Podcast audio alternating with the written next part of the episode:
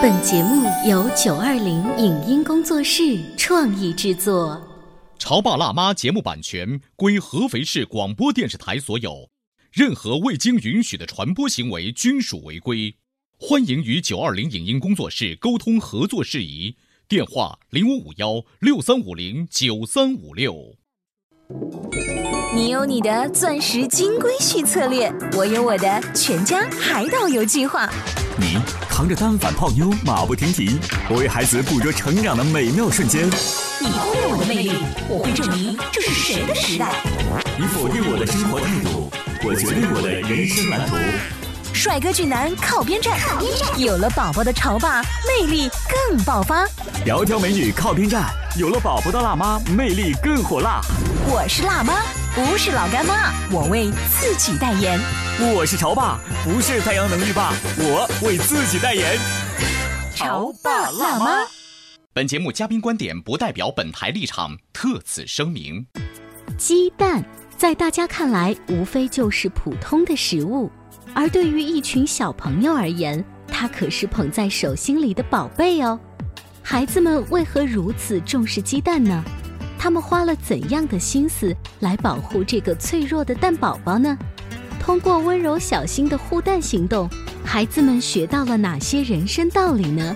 欢迎收听八零后时尚育儿广播脱口秀《潮爸辣妈》，本期话题：小天使的护蛋行动。迎收听八零后时尚育儿广播脱口秀《潮爸辣妈》，大家好，我是灵儿，我是小欧。今天我们直播间啊来了一群会武功的小天使，会武功啊？要不然他们不能当保镖。那是从少林寺来的吗？就是 是来自绿城玉华幼儿园的几位小朋友，子妍、二宝、王小孙、甜甜，欢迎你们。还有他们美丽的妈妈，以及金老师、魏老师和王老师，欢迎。今天我们为什么要请这些刚才你说的会武功的小朋友来我们的直播间呢？因为我刚刚说会武功是他们要用一身的武功和细心去保护一个看起来很脆弱的小鸡蛋。嗯，护蛋是吧？对，护蛋行动。什么是护蛋行动呢？保护蛋呢，是很小很小的鸡蛋呢，对不对？可是鸡蛋有什么好保护？就是啊，妈妈、爸爸每天不都是给你们做鸡蛋吃吗？为什么我们要保护鸡蛋呢？知道不知道？哎，那天我们老师跟小朋友说，那天蛋你们都给蛋蛋起了一个名字，然后蛋蛋那一天是你们的什么呀？宝贝，哎，宝贝，宝贝是你们的宝贝，所以你们要怎么样？保护它吧。哎，哦，那我想问问四位小朋友，那一天我们从家里面是怎么样先把这个鸡蛋带出来的？是随便放在小书包里，就是还是要拿个塑料袋拎着，还是装在口袋里就行了？嗯，小孙你说。我拿一个包里边塞满棉花，把鸡蛋裹在里边。哦，你还特别用棉花把鸡蛋给裹在里头，是不是？你为什么要这么做呢？因为我觉得这样不会碎。哦，这是你想出来用棉花的方法，还是爸爸妈妈教你的呀？我和妈妈一起做的。哦，好棒啊！你看，用棉花包裹了这个鸡蛋。嗯，其他小朋友是怎么把鸡蛋带过来的？二宝，你呢？下面盖一个餐巾纸，再包一个大圆球。哦，也听上去感觉保护的好多，一层又一层的，是不是？嗯，子妍，你呢？我是把鸡蛋放到盒子里的。放在盒子里是一个装皮鞋的盒子里面吗？还是装玩具的差不多大小的？那鸡蛋会不会在那个盒子里面晃呀？有点可能会，可能会晃，是不是？你们会很担心它在里面晃吗？只要一晃就会想打开盖子去看一看，会不会？它没有盖子，它只搞一个那个大大的把它给垫着养，它不小心就把它给砸碎了呀。啊，真碎了吗？子妍，你的蛋宝宝碎了。你跟我们说一说，当时他是是怎么弄碎的呀？我我一把它倒着的时候，我一起来不小心把它划出去的。哦，那后来，嗯，鸡蛋碎了之后，老师有没有过来帮助你？我们要处理一下，你那时候心情怎么样呀？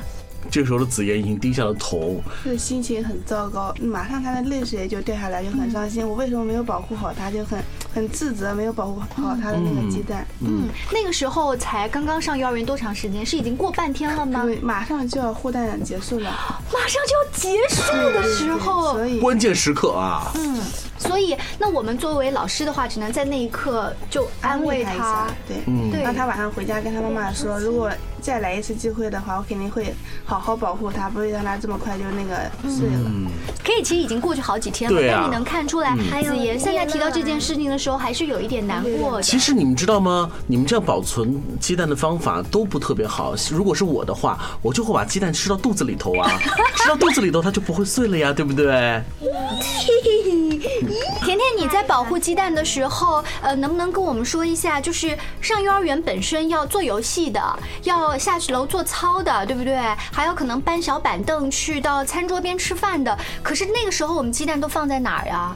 我是把它给背在身上，你呢？你放在我哪里？也是放在身上，不过吃饭时我把它放在桌子上。我也是，嗯，没跟老师说，今天我们加一个菜，鸡蛋。老师说今天我们还要吃煮鸡蛋。对，我们来问问金老师，就是当时幼儿园怎么会想到做一个这样的护蛋行动？是这样的，因为我们绿城教育集团，呃，乃至整个就是教育体系，我们现在都在做一个特色，就是彩虹计划。所谓彩虹计划，就是品德美德教育。然后我们因为大班的孩子相对来说，他应该要注重孩子这种体验，这种亲身的体验，所以我们就想到了这个活动。那么目的也是想通过这个护蛋活动呢，激发孩子的这种责任感。嗯因为蛋宝宝，我们一再跟他强调，这个蛋就是你的宝贝。那么作为一个宝贝，你应该如何的去照顾它、保护它，然后在他的一天生活中、活动中，包括他的午睡环节，那都要去呃想办法去呵护它。其实这就是孩子的一种责任感。嗯然后同时呢，我们也希望通过这样的一个活动，就是让孩子感受在自己照顾蛋宝宝的同时，感受到，哎，我作为一个蛋宝宝的照顾者，非常的不容易，嗯，对吧？然后每一个环节我都要先想着宝宝，对。然后先想这个蛋不会碎，不会怎么样，然后要会想很多很多的精力都会放在上面，然后由此辐射出来，爸爸妈妈在照顾我们的时候也是这样的。是，哎，除了这种责任感，我们还是想激发孩子这种感恩的这种意识。嗯，哎我觉得这个对于小男孩来说特别难，因为小男孩动作特别野，而且很粗心，对不对？还鸡蛋呢自己都照顾不好了，是不是呀？二宝，你觉得这个活动，嗯，就是难不难？不难。不难。我们来问问妈妈，就是他平时是一个动作比较呃仔细的小朋友，还是一个比较线条比较粗的男孩？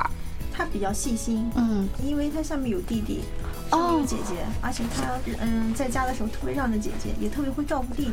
哇，小暖男，难怪这个任务你完全 OK 没问题。其实就是鸡蛋破了这个事儿的话，我想作为老师，你们在设计这个活动之前，就肯定想到总有孩子会有不小心的时候，嗯那个时候其实才是教育，从那个时候也要开始。你们会做一些什么嗯小的动作来帮助他们吗？嗯，我们首先呢会带着孩子把这个鸡蛋清理掉，嗯，然后就是接下来就是安慰他们，然后跟他们说这个蛋宝宝，呃，就是给他一些心灵的抚慰，然后同时从他护蛋失败中，然后去告诉他下一次怎么样汲取经验，怎么样去照顾蛋宝宝，嗯，然后呢，同时在生活中、在游戏中或者在家庭跟父母的交流中，我们在哪些方面就类似于护蛋的，我们还要怎么样去、去去改正，同时让他去观察别的小朋友在这个环节都是怎么做的，对于孩子们来讲啊，鸡蛋是特别容易破碎的，嗯，尤其是对于孩子们来说，他们。有的时候可能不一定会理解我们为什么要护这个鸡蛋，因为对于我们生活中的来讲，鸡蛋往往更多的是食品，是吃。有没有孩子会问这个问题？就说就首先我们为什么要做这个事儿对啊，？这个不这个不就是我吃的东西吗？嗯，有孩子会提出来说，啊，这有什么好玩的呀？这个我觉得一点都不好玩。那我们就会设计一些情境，然后导入，让孩子们在情境中感觉到，哦，原来是挺有意思的。以前我们都没有玩过这样的游戏呢。对于我们城市中的呃孩子来讲哈，其实现在也很少让他们去感触到鸡蛋和鸡的关系了，就蛋生鸡，鸡生蛋的关系。呃，因为我还记得我小时时候，我们家是住一楼，院子里头呢，那个时候呢就搭了一个鸡窝。有一天，我爸爸很神秘的告诉我说，我们家那只芦花母鸡生了一个蛋，它有可能要去孵那只蛋。嗯，那是冬天呢。那冬天对于我们来讲的话，就觉得很冷，那怎么办呢？我爸爸呢就悄悄的呢在那个鸡窝下面点了一个炉子生了一个炉子哇，就保温，尤其是晚上保温。嗯从那以后，每天去幼儿园之前要看一下那只蛋。哦，有没有破壳？嗯，回来之后也要看一看那个蛋还在不在，一直差不多会有小一个月的时间，嗯，终于孵出来了。那是我童年，我到目前为止还记得，是我觉得最幸福的一个时刻，因为我终于知道那个小鸡蛋呢是，在母鸡的抚慰下呃生出鸡来了。各位小朋友有看过小鸡宝宝吗？我看你看过，甜甜看过。啊，四个小朋友当中只有甜甜看过我。在我外婆家看过，哦，就是在马路边上看到我看过，那你们看过那个小鸡从鸡蛋里头出来的那个样子吗？没没有没有。对，那所以你们应该也没有去鸡窝里面去拿过鸡蛋，对不对？可能八零后的爸爸妈妈多少还有那么一两次的机会，就是从老家里面把我怕鸡用嘴巴啄啄你，是不是？妈妈们平时跟孩子们有没有交流关于这个鸡生蛋、蛋生鸡和破壳出来的这个这个这个这个话题？有没有聊过？因为我们的绘本当中有过类似这样的情景。然后这次活动当中，除了说他们当天小心翼翼的保护一个小生命，然后他们学会了怎么样去那个呵护、温柔的对待它之外，然后我们家最大的一个体会就是晚上回来之后，然后和我在讨论的时候，他就会想起那个绘本曾经看过的东西哦，那上面卡梅拉曾经有他朋友帮助他孵化小鸡的那个过程，然后他就在联想里面的环节，然后我们有过一些延伸的讨论，那个我觉得对他来说是最大的他。有没有说妈妈，我们冰箱里有一排鸡蛋，我们可以把那一排鸡蛋给它孵出来？如果有一天孩子们就玩了这个环节之后，说我们要保护这个鸡蛋啊，然后妈妈肯定会说这个小鸡蛋宝宝是这样孵出来的。妈妈，我是怎么来的？我要不要也要怎么样孵一下，你们才能把我孵出来？嗯会不会有这样子的延伸？我想问甜甜妈妈，当时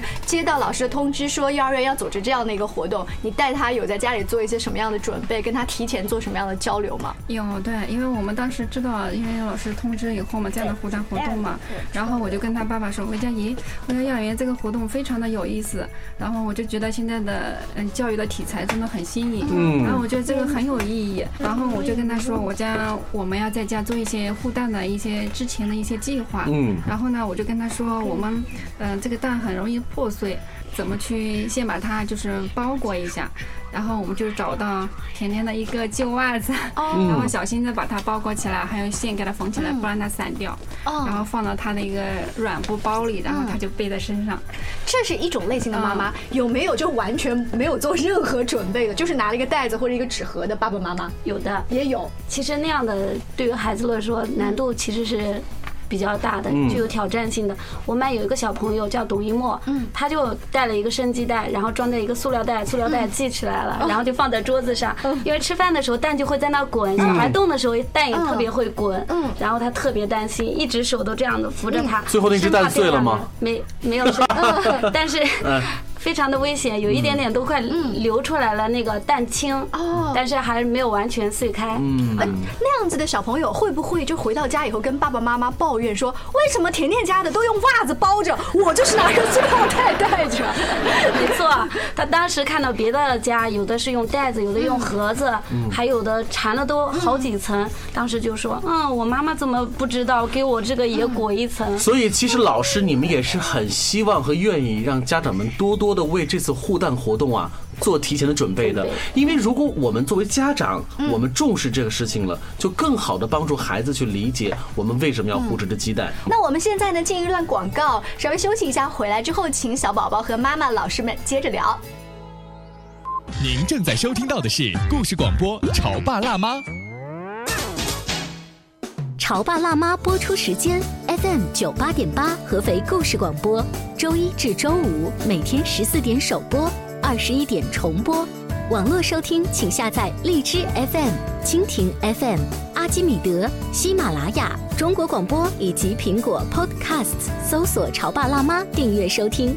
微信公众号请搜索“潮爸辣妈俱乐部”，参与节目互动哦。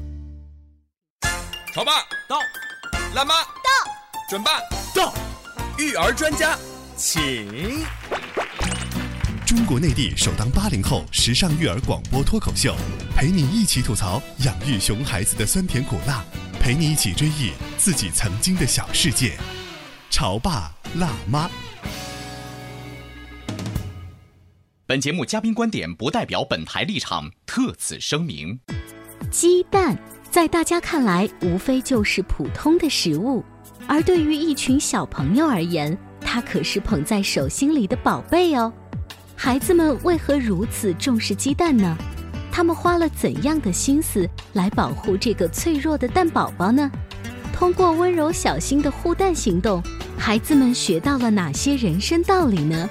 欢迎收听八零后时尚育儿广播脱口秀《潮爸辣妈》，本期话题：小天使的护蛋行动。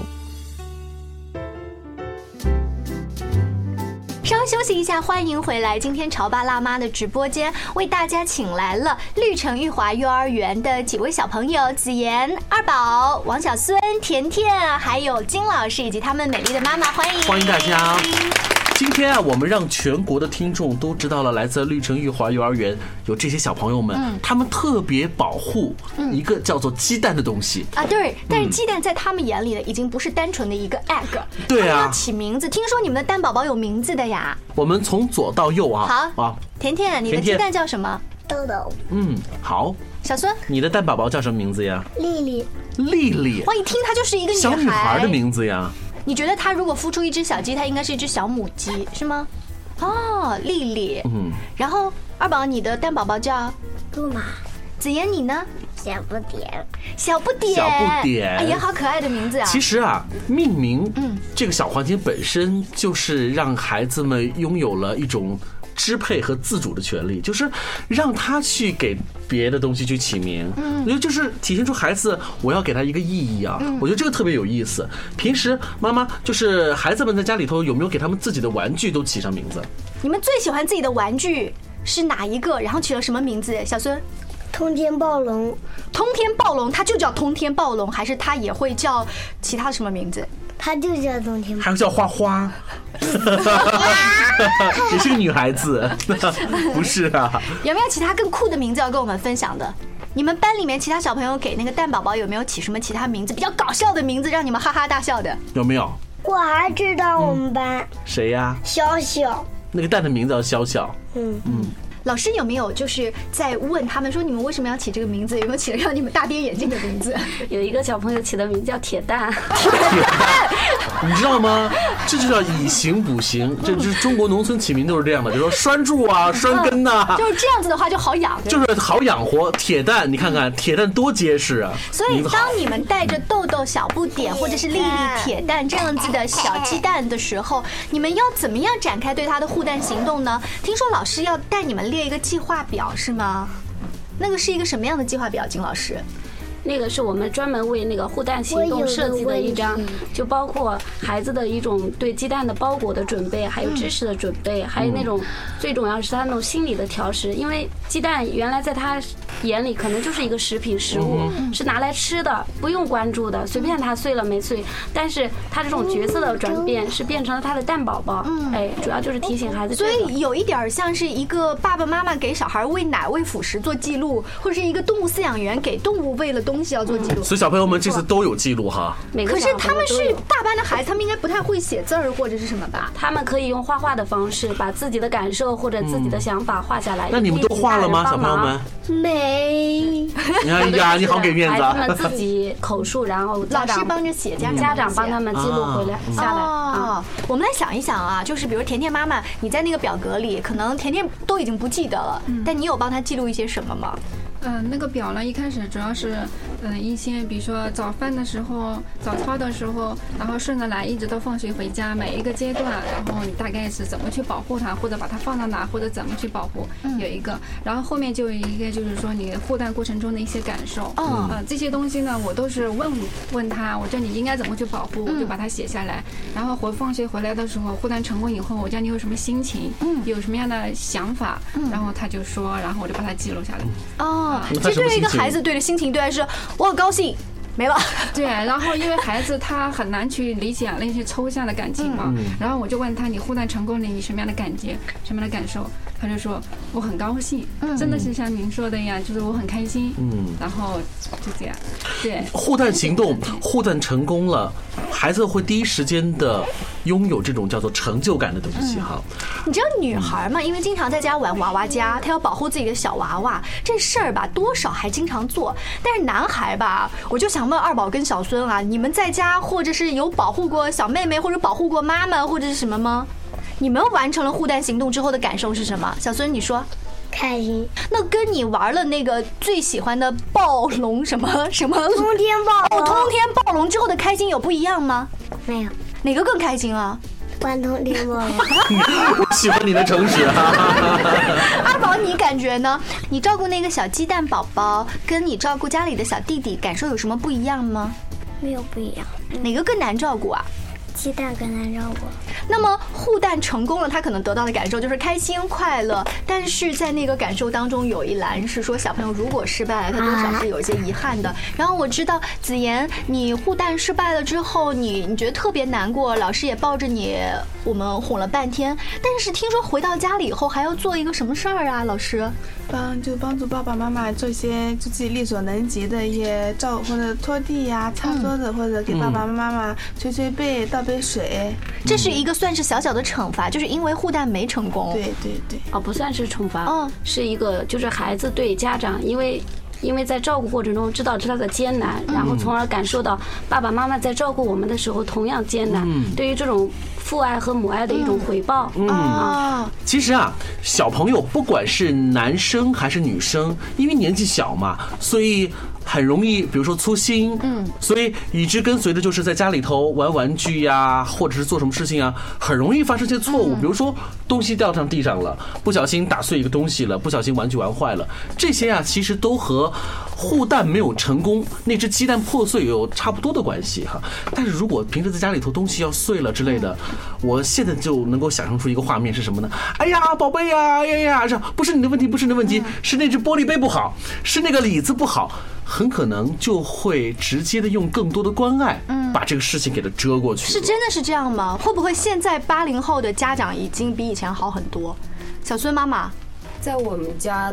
从来没有发生过这样的事情。我觉得闯祸他经常有，小男生不闯祸是不可能的。但是闯祸之后，我觉得正确的处理态度有时候比你告诉他这个东西值多少钱什么等等那个要更重要。那咱就举个例子吧，小孙闯过一次最典型的一次祸是什么？没有什么更典型，天天都在。那你就你俯视即是，你随便拿一个来说啊。我们家里面，你比如说，有时候他爸爸有时候给他买乐高，其实一套乐高价格也是不便宜的。是。但是他到家里面，比如说他玩了一小会，然后我们陪着他辛辛苦苦拼起来，可能他到最后玩一小会之后，就把它放到一边去。再后来他就说这个零件找不着，那个零件找不着，然后。这样的事情发生多了以后，他有时候在要求我重新给他买玩具的时候，我现在就给他规定，我说：第一，我们做了多少事情得到多少小红花，然后我们再有玩具的奖励。另外就是你原来的这些玩具，如果你不珍惜它，我们就不再买了。所以现在我觉得像幼儿园的这种活动，多开展一些其实有好处的，就是让他们学会珍惜珍惜的东西，珍惜。我觉得这对他们现在最重要。其他的妈妈呢，有没有想聊聊的？女孩子好像会好很多吧？家里她还会闯祸吗？嗯，也会，因为甜甜她是一个非常比较细心的一个小孩，嗯，非常细心。然后平时呢玩玩具啊什么的，她基本上她的玩具不怎么坏。嗯，然后呢，唯一就是说比较喜欢摆弄的就是芭比娃娃。他把那个芭比娃娃把他的头拆下来，胳膊拆下来，就是一个外科大夫，是这是以后是医学院的料啊！拆下来以后，然后有时候呢自己不一定能装上去。然后有一次他就跟我说：“我想要新的芭比娃娃。”我讲：“你的旧的芭比娃娃还在那里吗？”他说：“坏的了。”我讲：“你坏的，我你看你怎么把它弄坏的？为什么不把它修好呢？”然后他就自己在摆弄，修不好，然后请我给他帮忙。其实总的来说，他在家里说是因为她是女孩子嘛，她也比较文静，闯祸的确实机会比较少。然后她，嗯，但一般如果碰到这种事情。嗯，不是像你刚才那样说的啊，去一味的去说是这个玩具的问题，是这个桌子的问题。这这种情况一般不太会发生的，都会先分析它，你为什么把它弄坏了？你是不是下次该怎么做？嗯嗯，往往是这样子的。你看，我们只是请了两位妈妈做代表说一说，看来现在八零后的就是年轻一代的潮爸辣妈。那关键是爷爷奶奶、姥姥姥爷不在场。那要是说爷爷奶奶们在场的话，估计这个画风就不一样了。那你觉得爷爷奶奶会怎么说？可能还会拿出一套吧之前的那一套的感。觉吧。比如说，如果是玻璃杯碎了，那肯定是因为碎玻璃杯一定会伤及到孩子嘛。但我们聊的是没有伤及到孩子，如果没有伤及到孩子的话，我估计爷爷奶奶还会碎碎念半天，还会说：“哎呀，这真是不小心。”你看啊，像刚才小孙儿玩的那个乐高零部件找不到的话，没关系，至少我们还能再创意。你的芭比娃娃，妈妈有可能还能把它修好，或者咱们那个衣服破了，重新给芭比娃娃设计一个。但是那鸡蛋碎了，它碎了就是碎了，除了大概弄起来再做一个炒鸡蛋，没有其他的办法了。有一些东西你会发现可以弥补，有些东西就是真的不能弥补。这也许也是想跟孩子讲的另外一个方面，这就是遗憾。嗯，遗憾这个词儿，你看他们现在都皱着眉头告诉我，不知道是什么意思，对不对？但是告诉你，那个玩具坏了，他就再也没有办法修了，或者是鸡蛋。坏了也就没有了。今天我们认识到了一群护蛋的小天使，小天使们护蛋本身让孩子们知道了懂得珍惜，懂得去保护身边容易破碎的、容易受伤的、还容易坏的东西。这其实就给孩子增添了一个难度，因为毕竟他们还是小朋友嘛。嗯，我想，呃，绿城玉华幼儿园的老师为了这一次的行动，他们之前肯定也要开会讨论呐，包括中间呐等等，不是像一次平。常的普通的课程，呃，有了这次的经验，后期还会有很多这样有趣生动的课。这个比单纯讲一个绘本，让孩子们只是通过眼睛看到那个彩画的图纸，他的感受力会更强。当然了，这个鸡蛋清、鸡蛋黄搞一手的，肯定是这感觉很不好。所以希望下一次各位小朋友参加了其他的保护行动，或者是有趣的一些经历，再来跟我们潮爸辣妈的各位听众分享，好不好？谢谢你们，下期见，拜拜。以上节目由九二零影音工作室创意制作，感谢您的收听。